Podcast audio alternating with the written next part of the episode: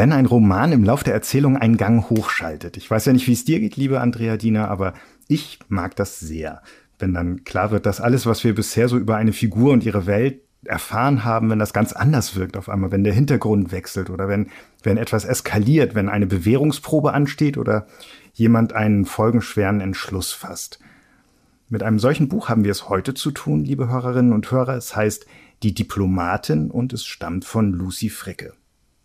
Von Lucy Fricke kennen wir, Sie bestimmt auch, liebe Hörer, den Roman Töchter, in dem zwei Frauen, die schon ein bisschen was erlebt haben, den Vater der einen Frau zum Sterben in die Schweiz fahren. Aber das glauben sie zumindest. Am Ende ist es natürlich alles ganz anders. Und auch in die Diplomatin sitzt irgendwann eine Frau um die 50 mit einem ziemlich mulmigen Gefühl am Steuer, hat einige hundert Kilometer vor sich, eine Polizeikontrolle, die sie nicht haben will. Und äh, im Kopf hat sie noch die Worte ihres Kollegen aus der Rechtsabteilung.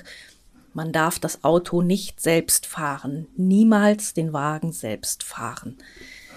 Wir haben das Glück, dass wir uns gleich mit Lucy Fricke über ihren Roman unterhalten können. Danach, liebe Hörerinnen, liebe Hörer, haben wir noch ein neues Literaturrätsel für Sie, die Lösung des Rätsels aus dem April und wir verraten, wer diesmal das Buch gewonnen hat, das wir unter den richtigen Einsendungen verlost haben.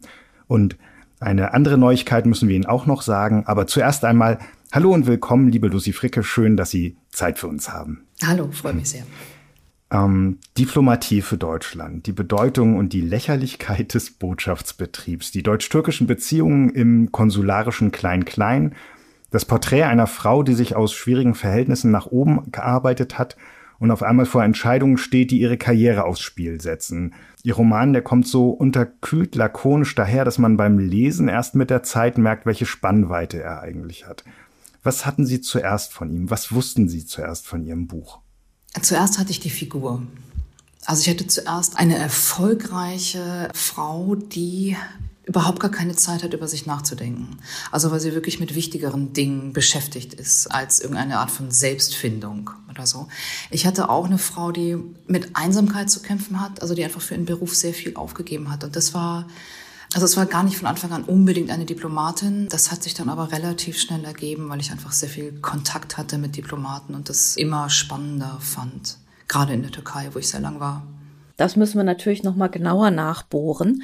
Jetzt fängt ihr Buch erstmal in Uruguay an, ähm, bevor es nach Istanbul schwenkt. Ähm, wir steigen ein, wir lernen diese Fred, diese erfolgreiche Frau, am dritten, kurz vor dem 3. Oktober kennen. Die Botschaftsfeier zum Tag der Einheit wird vorbereitet. Die Würste müssen ausgewählt werden. Das ist auch ein bisschen komisch natürlich, wie man es von ihnen auch gewohnt ist. Dann verschwindet eine Influencerin, die prominente Mutter dieser Influencerin macht Stress, der Polizeichef ist noch im Spiel, ähm, alles geht fürchterlich schief und den Bach runter. Und diese Diplomatin Friederike, genannt Fred, geht nach der Maxime vor Cover Your Ass. Sie bringt sich erstmal in Sicherheit, um den kommenden Katastrophen nicht ganz so ausgesetzt zu sein. Und dann beginnt eben das neue Kapitel Istanbul. Was passiert in diesen ersten paar und 60 Seiten Vorspiel? Was hat das für eine Funktion in dem Buch, habe ich mich so ein bisschen gefragt. Die Funktion, die, die Uruguay hat, ist der Figur erstmal Wunden zufügen ja, und sie auf eine Art menschlicher machen. Also ihr Posten vorher, was nur ganz kurz erwähnt wird, äh, war Bagdad, zwei Jahre. Und das war auch etwas traumatisch in Bagdad und sie ist da sehr abgehärtet und äh, kommt nun nach Uruguay, was ihr erstmal wie so ein Reha-Posten vorkommt, also wie so eine Reha-Kur. Ihr kann sich erholen, hier ist nichts los, äh, fernab von allem, keine wirtschaftlichen Beziehungen, keine kulturellen Beziehungen zu, zu Deutschland im Prinzip. Und es ist eben so paradiesisch, dass da nicht mitzurechnen ist, dass ausgerechnet in Uruguay nun wirklich äh, irgendeine Art von Mist passiert. Und was, was dort eben mit ihr geschieht, ist, dass diese harte Schale eigentlich wieder aufgebrochen wird. Also sie entdeckt am Ende dieses Teils ja doch eine Menschlichkeit und entdeckt doch auch in ihr diesen Wunsch, äh, Menschen zu retten. Und ich glaube, den hatte sie in Bagdad nahezu aufgegeben, weil es unmöglich war. Und äh, jetzt kommt eben dieses, dieses Bedürfnis, es geht um, um Menschenleben und ich möchte und ich muss, es ist meine Aufgabe, Menschen zu retten. Und das ist das, was in diesem Uruguay-Teil sozusagen erzählt wird aus so einer Härte heraus, wo sie dann wirklich äh, überwältigt wird und eben auch ihren eigenen Fehler erkennt, indem sie das zu Beginn gar nicht so ernst nimmt und eben auch die Tamara, die da verschwindet, nicht ganz so ernst nehmen kann als verwöhnte Tochter aus reichem Hause. Das passt ihr eigentlich auch nicht so richtig. Ja, also so eine, so eine Frau, für die alles selbstverständlich wird, der eigentlich alles geschenkt wird im Leben. Und das ist so, so ein wo sie so ein bisschen merkt, ähm, ihre eigenen Vorbehalte, ihre eigenen Vorurteile. Ja, also Influencern gegenüber hat man ja natürlich auch gewisse Vorurteile in Sachen Oberflächlichkeit und sie sitzen da und posen und äh, hier mit dem Bier und dort mit dem nächsten Typen und da mit einer Landschaft und so. Und ähm, da ist sie natürlich einfach erstmal ein ganz anderes Kaliber, das ist schon klar. Insofern, ähm, also ich kann durchaus verstehen, welchen Vorstellungen sie da auf den Leim geht, um ehrlich zu sein. Wie arbeitet man mit so einer Figur dann? Ist das, ähm, als würde man einer Puppe unterschiedliche Kleider anziehen und sie vor unterschiedliche Hintergründe setzen und gucken, wann es passt? Oder ähm, wie kommt man drauf, dass Bagdad eine gute Station war oder dass Uruguay die richtige ist oder dass der, der Fall, an dem sie jetzt wieder mehr auf sich selbst schaut, dann einer ist, der so mit einem Bein in der Lächerlichkeit steht und mit dem anderen aber dann eben auch das menschliche Drama ist, dass es ist. Wie entwickeln Sie so eine Figur? Dann und wie, wie statten Sie sie aus? Also der Hauptteil ist die Türkei. Ne? Und dort begann dieser Roman auch eigentlich so in mir ähm, zu arbeiten oder zu entstehen. Das hm. ist in dieser Zeit passiert, die ich in Istanbul war. Der, der Uruguay-Teil ist dann so ein, also da habe ich dann schon überlegt, okay, wie kann ich die Figur einführen, damit die nicht gleich in der Türkei ist. Aber wenn ich einen Roman habe, der sofort in der Türkei spielt, dann weiß jeder, worum es geht. Also das ist ja hm. klar, eine Diplomatin, eine deutsche Botschafterin in der Türkei, ist es irgendwie logisch, was, ähm, was für eine Geschichte das wird. Wenn der aber woanders anfängt, also ich habe schon überlegt, ja, wenn man den anfangen lassen, lassen würde im Sudan, dann würden auch alle damit rechnen, dass da wahrscheinlich was Ungutes passiert, dass es da Entführung gibt äh, oder Länder wie Kolumbien oder Mexiko mhm. oder so. Also da ist man schon ja. so ein bisschen auf dieser, auf dieser Fährte. Und ich glaube, eine Lust daran, mit, mit diesen vorgefertigten äh, Vorstellungen zu brechen. Ne? Das, ist, das ist irgendwie so ein bisschen das, was mir, glaube ich, Spaß macht. Also es, es gibt ein, ein Klischee oder ein festes Bild, was man dann so als, als Leserin irgendwie hat. Und damit zu arbeiten und äh, das eben so ins Gegenteil zu verkehren. Und darin liegt ja auch immer so eine Komik eigentlich. Also das, was man erwartet, äh, eben gerade nicht eintritt oder das, das Gegenteil passiert. So, das ist, glaube ich, bei mir so ein bisschen so ein, so ein Arbeitsverfahren. Ne? Also wie im Buch davor, ähm, der Vater losfahren will zum Sterben und äh, Stattdessen will er zu seiner alten Liebe. Wie haben Sie sich selbst denn eigentlich den, den Ländern genähert? Wir wissen, dass Sie in Istanbul ein Schreibstipendium hatten in dieser Villa Terabia, die es dort eben vom deutschen Staat gibt. Also, also ist ein bisschen vergleichbar mit der Villa Massimo, nur noch nicht so alt. Ähm, wie ist es denn mit Uruguay? Wie ist es denn mit Bagdad? Ähm, was, was haben Sie davon gesehen? Wie haben Sie diese Länder erlebt und auch tiefer sich reingearbeitet, als es jetzt zum Beispiel eine Influencerin würde? Ja, also ich war nicht, nicht in Bagdad, deswegen sind das auch nur so sehr wenige ähm, Sätze. Also da habe ich dann eher so mir das erzählen lassen oder auch Dokumentationen mir angeschaut. Ansonsten habe ich eigentlich jeden, jeden Flecken Erde, der da beschrieben wird in dem Buch, also auch äh, betreten und auch ziemlich genau angeguckt. Also ich war auch länger in Uruguay dann, ich habe da auch recherchiert, ich war da auch ähm, in, in der Botschaft und in der Residenz und also eigentlich an jedem Ort, der da so vorkommt, bin ich dann auch gewesen. Also mit Ausnahme auch des, des Gefängnis in Istanbul, die Frauenhaftanstalt habe ich auch nicht gesehen von innen. Das habe ich mir dann auch alles erzählen lassen. Und ich habe ja schon, also in der Türkei war ich fast neun Monate insgesamt. Also die ersten vier Monate mit Stipendium, äh, eben die Kulturakademie der Arabia in Istanbul, direkt am Bosporus. Und das ist ja auch, also dieses Gelände ist halt sehr, sehr groß. Ne? Es sind 16 oder 17 Hektar wirklich sehr schön. Es ist ja auch die Sommerresidenz des deutschen Botschafters, der ist dann auch hin und wieder da. Ansonsten ist da auch die Handelskammer und eben so Künstlerhäuser. Es gibt einen Soldatenfriedhof, einen Tennisplatz, ähm, einen eigenen Wald. Und das, das Verrückte ist aber, es grenzt eben direkt an eine Residenz von Erdogan. Also wenn man dort spazieren geht, kommt man immer irgendwann an den Zaun und da stehen Soldaten, die das Grundstück bewachen. Man sieht auch immer, wenn er kommt, äh, was jetzt in meiner Zeit recht selten passiert ist, ich glaube zwei, dreimal, wie schon Tage vorher der Geheimdienst eigentlich das ganze, äh, die ganze Umgebung absichert. Man sieht das so, dass plötzlich halt natürlich sehr viele Limousinen davor fahren, dass ganz viele Angler am Bosporus stehen, die aber nicht angeln, also die nur so die, die Route irgendwie reinhalten und so einen, so einen leeren Eimer neben sich stehen haben und im Café gegenüber. Also es ist so, ähm, die ganze Atmosphäre kriegt plötzlich so eine Anspannung. Ne? Und das fand ich schon extrem verrückt. Also einerseits in so einer deutschen Blase zu leben, in so einer Idylle auch. Also es ist schon auch gesichert. Man, man kann da nicht einfach reinlaufen. Also es gibt Wachhunde, es gibt Sicherheitspersonal. Jeder Wagen, der da reinfährt, wird auf auf diese, dieser Bombencheck gemacht. Gäste müssen ihren Ausweis abgeben und so. Das ist schon ähm, ziemlich gesichert, aber auch sehr idyllisch dort. Und nebenan ist dann die Residenz vom, vom türkischen Präsidenten und dann hat man natürlich noch äh, die Stadt, also die ganze Türkei äh, draußen. Das fand ich so so verrückt. Also dieses Leben in, in so einer Bubble eben und äh, also finde ich eh fasziniert. Ne? Also wie, wie immer mehr, glaube ich, eh Menschen und Gesellschaften in irgendwelchen Blasen äh, existieren. Das finde ich äh, hochinteressant. An diesen Orten zu sein und sich die Sachen anzuschauen da selbst, das ist das eine. Aber ähm, ich habe mich schon in dem Uruguay-Kapitel, aber viel stärker noch natürlich in Istanbul gefragt, woher weiß die das alles? Also eben nicht nur das, was man sehen kann, sondern auch welche Verbindungen bestehen, wie diplomatischer Betrieb unter der polierten Oberfläche aussieht, wie über diese Verbindung geredet wird, wie in ihnen gerangelt, geschubst, gepokert wird Woher wissen Sie das? Recherche.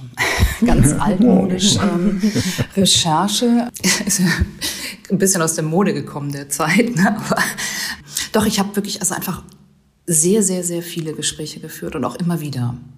Also ich habe die die Leute nach und nach immer wieder getroffen. Also dann, dann war ich halt noch mal da, drei Monate später. Dann wurde weitergesprochen ähm, dann habe ich mich einfach sehr lange da aufgehalten. Also wenn man mal so fünf Tage in der deutschen Botschaft in Ankara sich wirklich aufhält äh, und mit allen redet und zuhört, dann versteht man natürlich auch schon eine Menge. Und ich glaube auch so ein, so ein Annähern, dass die mich jetzt nicht, ähm, die haben mich da nicht als Journalistin empfunden. Ne? Also mhm. die haben jetzt nicht gedacht, dass ich irgendwelche super geheimen Infos rausgebe. Und die sind in dem Buch auch tatsächlich gar nicht drin. Also die Fakten stimmen, also auch diese einzelnen Fälle, die dort geschildert werden, also auch äh, diese Verbindung zwischen dem deutschen Geheimdienst und den türkischen, das ist schon alles so. Also es gibt auch Dokumentationen darüber, es gibt Reportagen, es gibt jede Menge Sachbücher. Also einerseits habe ich mir das alles äh, reingezogen, muss man sagen, anderthalb Jahre lang. Und dann ähm, diese Gespräche basierend oder ergänzend dazu und äh, ich habe mich manchmal auch gewundert, dass die doch recht offen waren. Ähm, hatte aber auch das Gefühl, die waren auf eine Art ganz froh, dass mal jemand nachfragt, dass wirklich mal hm. jemand kommt und jetzt nicht einfach nur ein Buch darüber schreibt, sondern sagt, wie ist das eigentlich? Also wie ist das Verfahren, äh, wenn ein deutscher Staatsangehöriger eine Ausreisesperre bekommt? Ähm, mhm. Und dann, mhm. dann sind es schon so, so Sätze, die dann ähm, auch Eingang in den Roman gefunden haben, aber wo dann jemand sagt, ich bin hier seit drei Jahren und ich habe nicht erlebt, dass eine einzige Ausreisesperre wieder aufgehoben worden wäre. Und auch diese, diese ganze, mm, so ein bisschen diese, diese Gefühle von Ohnmacht, die da so durchklangen. Äh, ähm, Menschen, die halt in der Rechts- und Konsularabteilung arbeiten und sagen, ich mache ja eigentlich nur noch Haftbetreuung. Man erwartet ja eigentlich von Botschaftern, dass sie dann jetzt Dinge lösen irgendwie auf allerhöchster Ebene und ähm, die dann eben wirklich mit ihrer eigenen Ohnmacht zu tun haben und feststellen, wir können diesen Leuten eigentlich nicht helfen. Ne? Wie kommen die damit klar?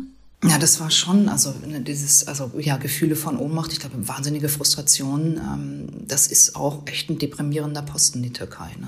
Die kommen damit klar, indem sie, glaube ich, weiter irgendwie das tun, was, was in ihrer Macht steht und da alles versuchen und teilweise eben auch so halboffiziell dann irgendwas regeln, sage ich mal. Ähm. Und dann sind die da ja auch nur vier Jahre.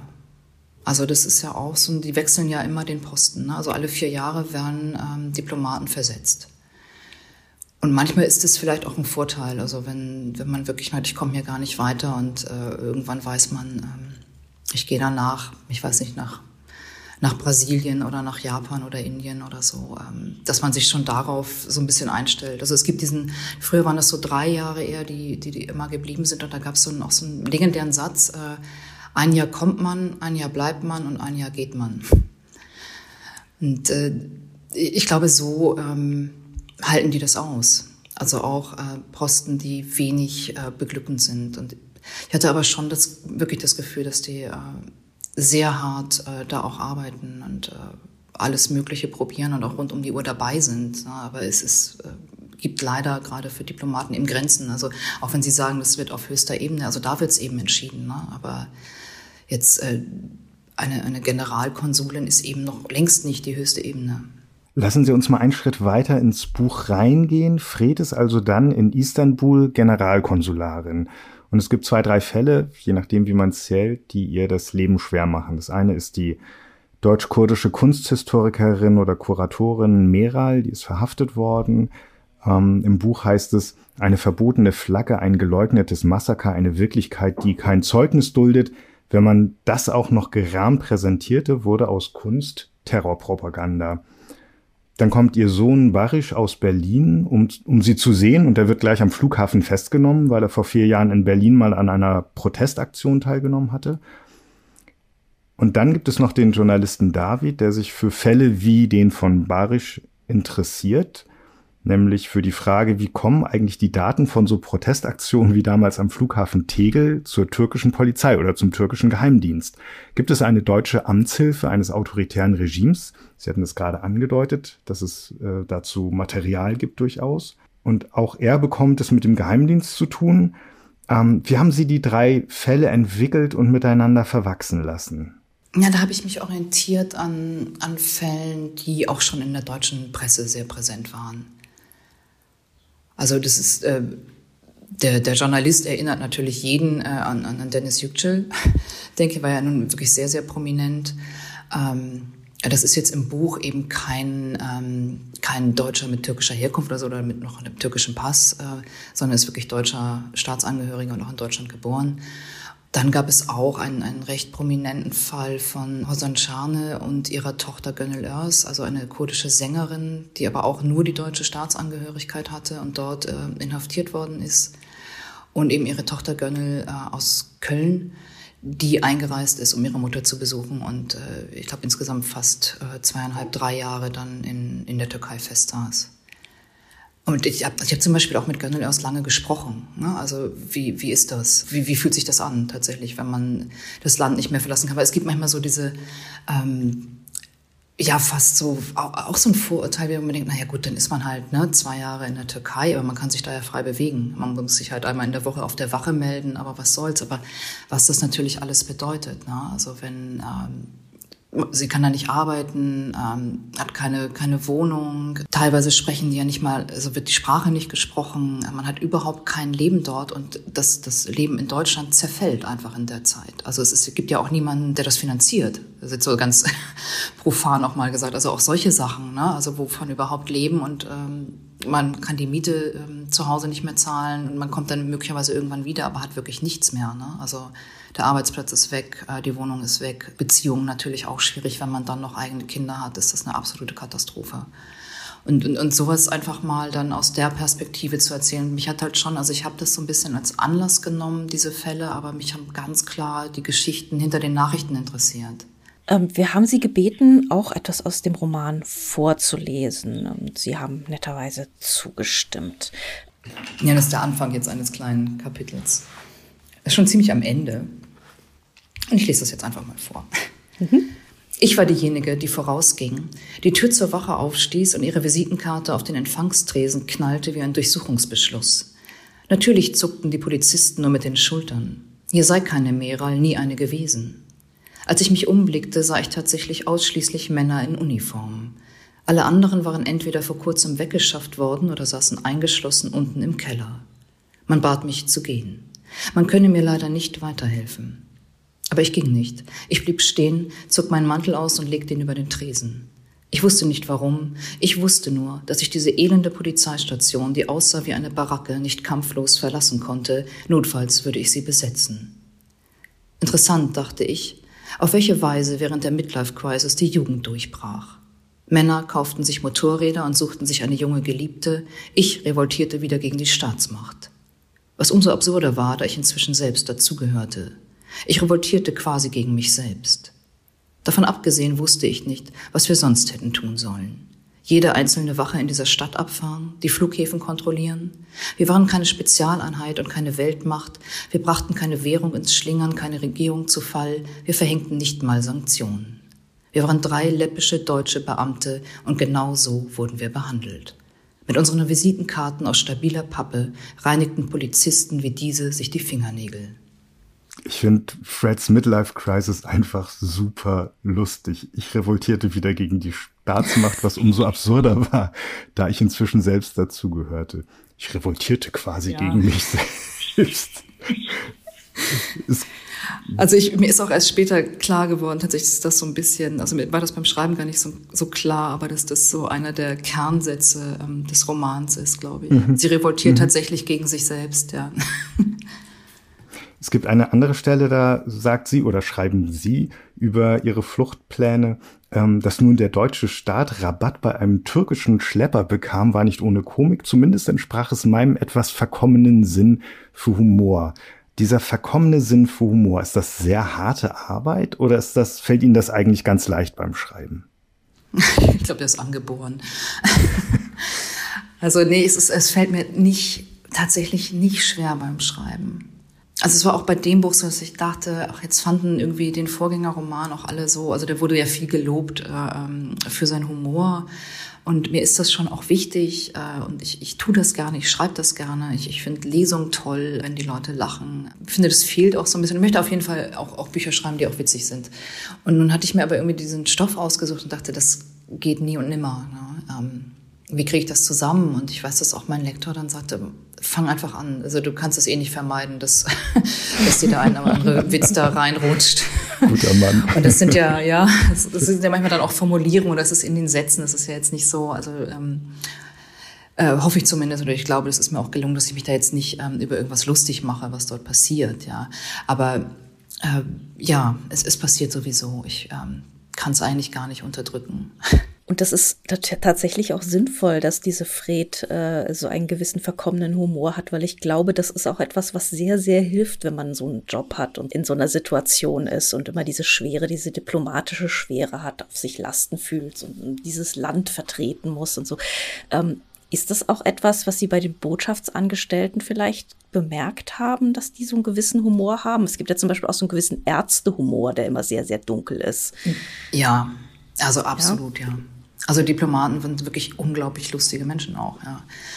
Es wird da viel, viel gelacht. Also es ist natürlich so ein bisschen dieser, dieser bittere Humor, aber ähm, also ich habe selten ähm, mit, mit, mit Leuten zusammengesessen, die, die ich als, als witziger empfunden habe als Diplomaten. Ne? Dem ausgezeichneten Humor. Vor dem dritten Raki? Ja, ja. Also das ist, äh, das hängt halt das ähm, wirklich ähm, so ein bisschen von der Atmosphäre ab. Also ich glaube, diese mhm. Botschaftsempfänge sind schon relativ steif. Ne? Also das ist nicht so, dass man da reinkommt und alle klopfen sich auf die Schenkel so. Aber äh, in so einen, wenn man dann auch mal so ein bisschen diesen, diesen Zugang hat, dass man auch mal irgendwie privater beim Abendessen sitzt oder so, dann, ja, dann ist das schon wirklich unterhaltsam und wirklich zum Lachen. Ich muss da so ein bisschen an Freds Istanbuler Haushälterin denken, ähm, die ihr eine Maxime auf den Weg gibt, nämlich sitze krumm und rede gerade. Und ich habe mir eigentlich vorgestellt, dass äh, Diplomaten genau das Gegenteil tun, nämlich immer irgendwie steif in der Gegend rumsitzen und ähm, genau das nicht sagen, was sie meinen. Wie, wie kam das zu dieser, zu dieser Lebensweisheit? Gibt es die wirklich und wie kam die in das Buch? Ja, die gibt es wirklich. Wie kam in das Buch? Das ist dann ja immer so ein bisschen, also die ehrliche Antwort, ich bin ja leider keine Diplomatin, ich bin dann ja immer so ehrlich, ne? ähm, ist leider, dass ich wirklich äh, auch türkische Sprichwörter, also ein paar kannte ich und ich habe dann aber auch äh, gegoogelt. Also ich mhm. habe mir sämtliche ähm, türkischen Sprichwörter durchgelesen, also sicher nicht sämtliche, aber wahrscheinlich so an die 100 oder so. Und dann ähm, einfach geguckt, was, ähm, was gefällt mir und was kann ich benutzen. Aber das holt Fred ja in diesem Moment, also sie ist da gerade irgendwie in einer Vollkrise, sitzt am, am Boden, äh, will eigentlich nur noch ein Glas Wein und ähm, In dem Moment holt sie dieses Sprichwort allerdings gerade voll ab. Was, was bedeutet das für Sie, dieses Sitze-Krumm-Rede gerade?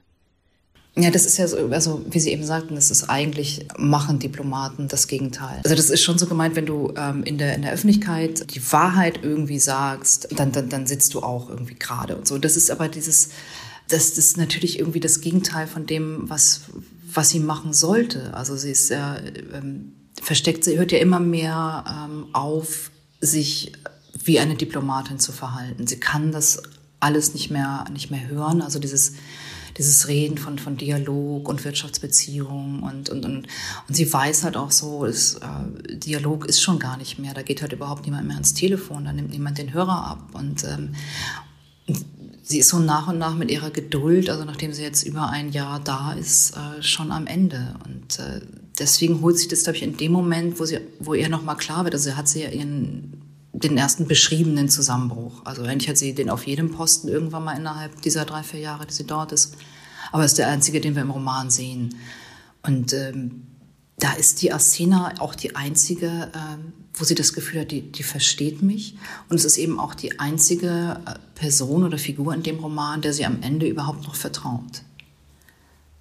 Also aus ihrem beruflichen Umfeld. Das, das macht sie ja eben auch so, so einsam, dass sie ähm, nicht mehr weiß, wer ist eigentlich hier auf meiner Seite, mit wem kann ich reden, welche Informationen ähm, sickern möglicherweise durch. Äh, und, und dadurch wird sie immer, zieht sie sich immer mehr zurück und kann am Ende nur noch mit ihrer Haushälterin eigentlich ähm, auf eine Art offen sprechen.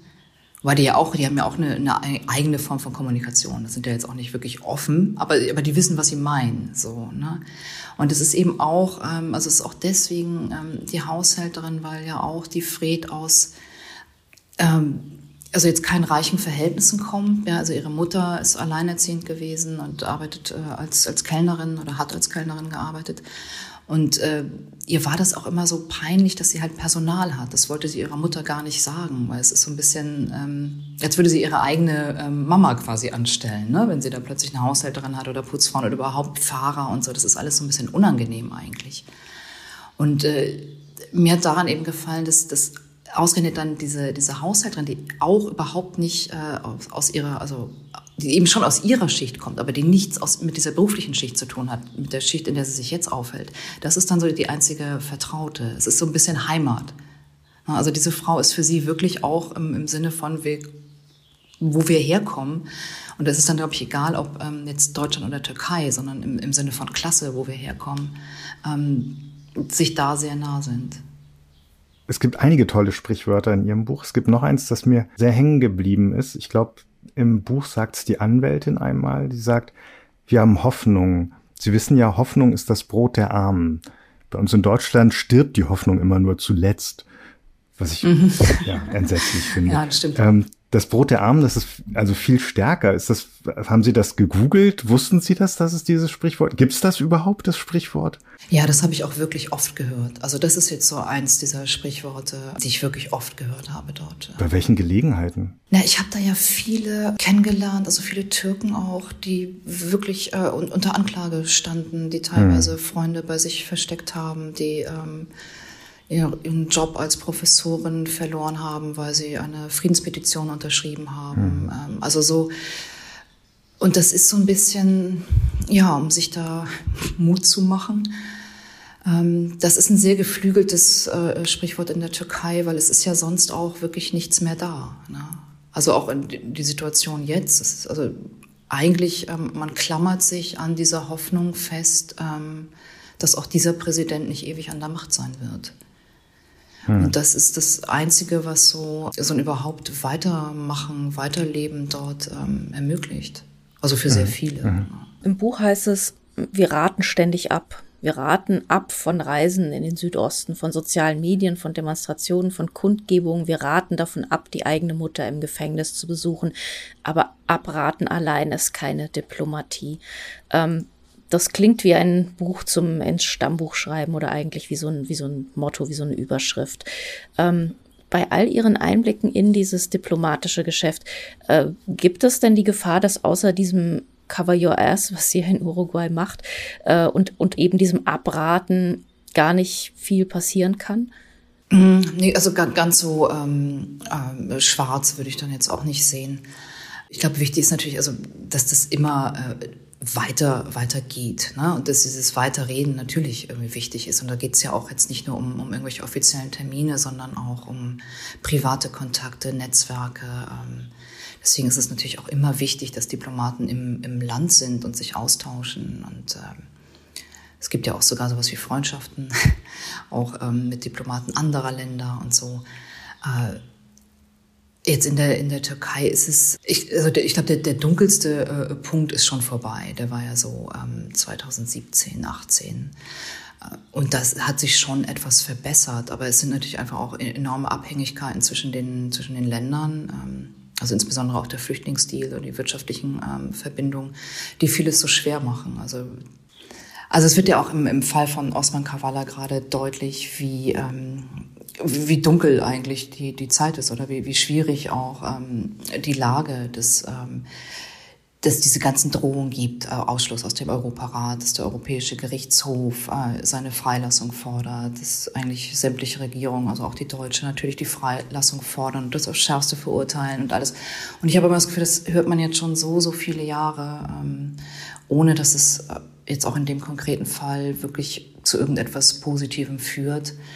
Und da setzt sich äh, einfach die türkische Regierung oder auch Erdogan komplett drüber weg. Und es ist aber auch so, wie ich das ähm, dort auch erlebt habe oder auch gehört habe von vielen, ist auch, ähm, dass auch Staatsanwälte und Richter oft gar nicht mehr frei sind. Das ist ja auch so ein System von sehr strukturierter ähm, Unterdrückung. Also ich hörte wirklich von, von einigen Richtern, die dann auch versetzt werden, wenn sie nicht das Urteil sprechen im, im Sinne des Präsidenten, wo deren Familien bedroht werden, ähm, die dann auch einfach entlassen werden, wenn sie das nicht so sagen wie vorgegeben.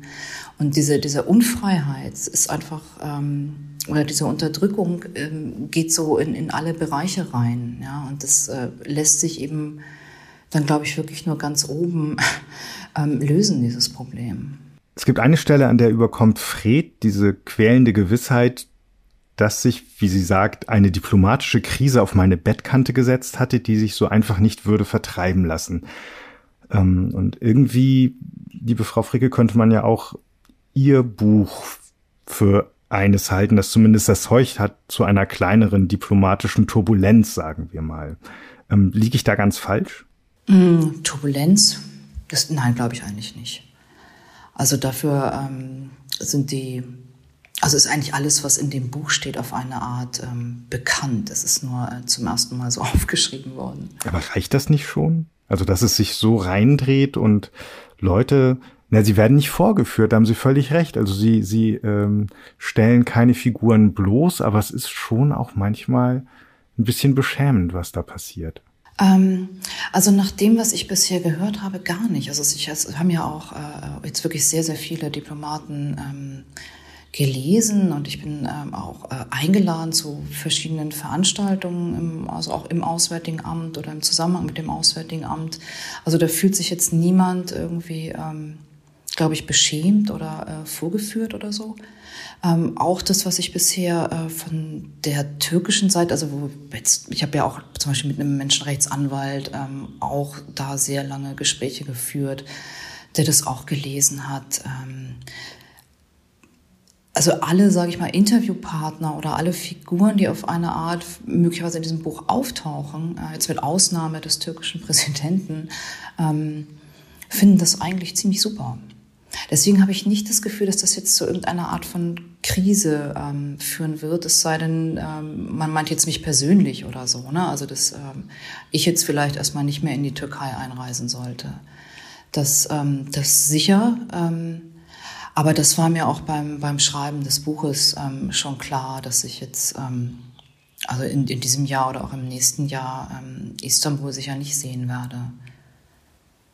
Aber das ist so, äh, das ist ja ein äh, vergleichsweise wirklich äh, geringer Preis, ähm, den ich da zahle, wenn ich jetzt mal ähm, nicht in die Türkei fahren kann für ein paar Jahre. Also ob das überhaupt so ist, das weiß ich auch nicht, aber es ist schon so aus quasi aus Gründen der Vorsicht, ähm, das mal besser nicht zu machen. Diplomatische Krise, wie Sie sie jetzt meinen, das Ja, Krise ist mir jetzt auch schon eine Nummer zu groß, aber dass es äh, da wahrgenommen wird und ähm, ist Ihnen dazu geraten worden, lieber nicht zu fahren oder ähm, ist das Ihre eigene Idee? Ja, doch, mir wurde dazu geraten, ja. Ja, also es haben auch schon, also auch das Manuskript noch vor ähm, Erscheinen äh, wurde sozusagen auch geprüft, ja. Ähm, also es haben einfach befreundete Diplomaten dann gelesen vorab, ähm, um nochmal so zu gucken, ob da irgendwelche fachlichen Fehler drin sind oder so. Und ähm, die haben auch schon gleich gesagt, ähm, aber dann bitte nicht mehr hinfahren. Ne? Künftig nur noch Uruguay. ja, na, ich nehme das dann auch, also so ein bisschen dadurch, dass ich es so, so auch gesehen habe, wie viel ähm, also was das bedeutet natürlich auch dann für ähm, die Leute beim Konsulat oder der Botschaft vor Ort. Ja, also das, äh, die, ich habe ja fast ein bisschen Mitleid mit denen und ich will jetzt auch nicht noch da noch mehr ähm, Probleme verursachen. Äh, mit, mit vollem Bewusstsein dann auch noch. Ähm, das werde ich sicher nicht machen. Nee.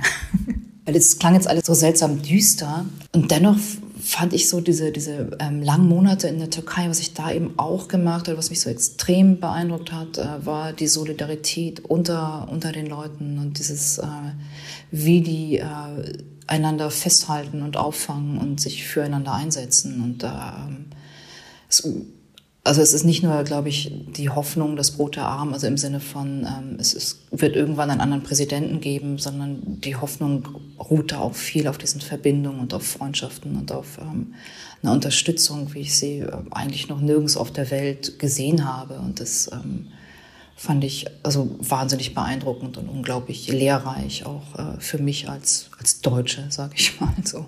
Gut, dann nehme ich das jetzt als Schlusswort. Das ist ein schönes rundes Schlusswort und weise darauf hin, die Diplomatin von Lucy Fricke ist bei Klasen erschienen, hat 256 Seiten und kostet 22 Euro.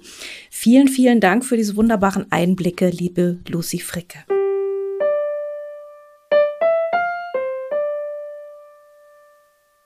Jetzt, liebe Hörerinnen, liebe Hörer, haben wir noch ein neues Literaturrätsel für Sie. Die Handlung eines bekannten Werks hat Tillmann Spregelsen wie immer aus der Sicht einer Nebenfigur geschildert oder eben einen Ausschnitt aus dieser Handlung, nämlich das, was diese Nebenfigur eben davon mitbekommt. Sie werden das gleich von uns hören und wenn Sie dann drauf kommen, wie Figur und Werk heißen, dann können Sie mitmachen und mit etwas Glück ein Buch gewinnen. In der Aprilfolge war die richtige Lösung Sadik, der Ehemann aus Genghis Aitmatovs berühmter Erzählung Jamilia. Unter den richtigen Einsendungen haben wir diesmal ein Exemplar von Dissidentisches Denken, Reisen zu den Zeugen eines Zeitalters von Marco Martin verlost. Aus der anderen Bibliothek, wie all die tollen Bücher, die wir hier verlosen dürfen. Auch diesmal vielen herzlichen Dank an den Verlag. Wir danken auch allen Teilnehmerinnen und Teilnehmern. Gewonnen hat diesmal eine Hörerin aus Mühlenbeck in Brandenburg. Wir gratulieren nach Mühlenbeck. So, machen Sie beim nächsten Rätsel mit. Um welches Werk und um welche Figur soll es im Literaturrätsel vom Mai 2022 gehen? Eigentlich kann ich mich kaum noch an ihn erinnern. Nur, dass er nicht in mich verliebt war, wie all die anderen. Und dass er mich oft ansah, als hätte er noch nie so etwas Komisches gesehen wie mich. Dabei war er sonst immer so ernst. Er wollte Schriftsteller werden, ich Schauspielerin, er gab Sprachunterricht, ich sang ihm Lady Windermere. Jedenfalls blieb er bei mir, während all die anderen irgendwann verschwanden. Das war nicht schlimm, es kam ja ständig neue. Dann habe ich die Stadt verlassen, die damals so aufregend war, bevor die Hunden kamen. Kein großer Abschied, ich kann sowas nicht. Ob er heute wirklich vom Schreiben lebt? Ich würde es ihm wünschen, Vielleicht schreibt er ja etwas über mich. Na, wissen Sie, wer da spricht und aus welchem Buch er oder sie erzählt? Dann gehen Sie bitte auf die Seite www.faz.net slash Literaturrätsel, Rätsel mit AE, und tragen Sie dort bis zum 6. Juni 2022 Ihre Lösung ein. Dort finden Sie auch die Teilnahmebedingungen. Der Rechtsweg, so viel vorab, ist ausgeschlossen. Zum Literaturrätsel aus dem Mai verlosen wir das Buch Die Stadt und der Erdkreis, in dem Gregor Hens als Lesender, als Gehender und sogar als Schwimmender die Metropolen dieser Welt durchmisst, von Berlin über Las Vegas bis Shenzhen von den äußersten Randgebieten bis in die blinden Räume touristisch vermarkteter Stadtzentren. Auch dieses Buch kommt aus der anderen Bibliothek. Die Auflösung, die Bekanntgabe der Preisträgerin oder des Preisträgers und ein neues Rätsel werden Sie, wenn alles klappt, in der Folge vom 26. Juni hören. Und dann, jetzt kommt die vorhin versprochene Neuigkeit, hören Sie, liebe Hörerinnen, liebe Hörer, an dieser Stelle auch unsere wunderbare Kollegin, die Ihnen gerade schon das Rätsel vorgelesen hat, Maria Wiesner. Maria Wiesner wird mich nämlich, ja, vielleicht nicht ersetzen, aber mir nachfolgen. ähm, ich verlasse nämlich das Ressort, das Feuilleton, werde einen Stockwerk höher ziehen in die Rhein-Main-Zeitung, freue mich schon sehr auf die herrlichen Kollegen, die ich dort treffen werde und mit denen ich zusammenarbeiten werde und gehe natürlich mit Tränchen im Auge aus diesem Podcast und muss mich von Friedjof verabschieden, was mir ein bisschen leid tut. Aber ich denke, Maria wird das ganz wunderbar machen und ähm, mich vielleicht, wie gesagt, nicht ersetzen, aber doch ähm, die Stelle würdig ausfüllen auf ihre ganz eigene Art. Ja, ich werde mir Mühe geben, die Fußstapfen, die du hier hinterlassen hast, ähm, würdig auszufüllen. Ich freue mich auf jeden Fall auf äh, tolle Gespräche und ähm, spannende Bücher, die wir ähm, die nächsten Monate uns ansehen werden und natürlich auf die Zusammenarbeit mit Friedhof. Yay, ich freue mich auch. Sie werden womöglich Maria Wiesners Stimme schon kennen als Podcast-Fans aus dem FAZ-Universum. Es gibt den lange nicht mehr gesendeten Podcast Am Tresen tolle Gespräche tatsächlich am Wasserhäusche geführt, bei denen Maria mitgemacht hat. Sie kennen sie vielleicht auch als Krimi-Rezensentin, als Filmrezensentin ähm, in unserem Filmclub. Vom Filmabend, genau. Filmabend heißt er bei uns. Und ähm, von vielen anderen Texten in der Zeitung und im Internet. Freut mich sehr, Tränen in den Augen. Ähm, es war eine tolle Zeit, fast 2019 haben wir angefangen, fast drei Jahre, die wir das zusammen gemacht haben, liebe Andrea. Nicht aus der Welt. Nein, absolut das ist das Beste nicht. daran. Ich werde euch jede, jeden Monat kritisch zuhören. Habe ich kritisch gehört. Nein, mit, mit sehr viel Freude und ähm, es war, es war wirklich Wohlwollen, toll. Es hat, bitte es, Wohlwollen. es hat sehr viel Spaß gemacht mit dir, lieber Friedjof, und ähm, es ist, es ist ein, ein, ein toller Podcast und ein tolles Projekt und ich, ich, ich hänge da immer noch so ein bisschen dran und es ist, es ist schon so ein bisschen wie ein, wie ein Kind, das jetzt aus dem Haus geht irgendwie.